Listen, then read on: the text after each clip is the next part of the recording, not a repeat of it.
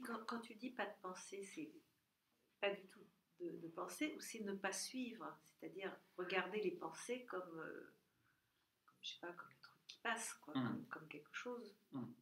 Alors, euh, un peu des deux, parce que tu peux aller sur les deux plans. À la fois, il peut y avoir plus de pensée, l'espace d'un temps, je dis bien l'espace d'un temps, et à la fois, il peut y avoir une désidentification des pensées. C'est-à-dire que du coup, ben, quand tu quand tu prêtes plus attention à quelque chose parce que tu n'y crois plus, par exemple le Père Noël, tu vois, tu y penses assez peu. Tu vois, alors que peut-être euh, autour de toi, il y a encore des petits enfants qui y pensent, euh, tu vois, et euh, voilà, ça fait partie de, de, ce qui est alimenté dans leur tête. Ben, une pensée, c'est pareil. Elle ne s'auto-alimente que parce que tu y crois quelque part. Tu vois, tu crois que dans le futur, tu vois, il va y avoir un stress, une angoisse, peut-être, ça va arriver. Et clac, tu es en train de créer tout un schéma avec ça, parce que tu y crois. Tu crois à cet imaginaire. Donc cette notion d'y croire.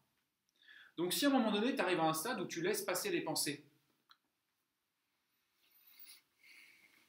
et qu'il y a ce détachement, bon, bah, à la limite, tu, deviens même inconscient des pensées. Si tu veux, l'espace, il est rempli de, du présent, de l'instant, de ta présence.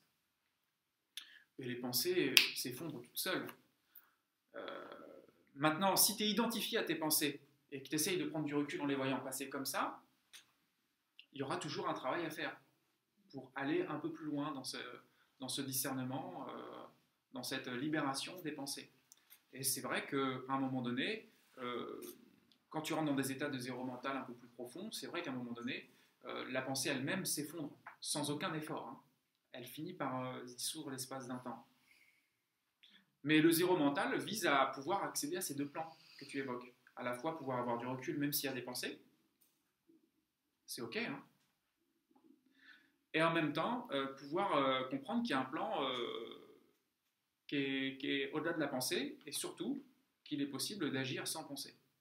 Qu'il y ait une action, je ne parle pas d'agir vous-même, qu'il y ait une action qui ne découle pas de la pensée.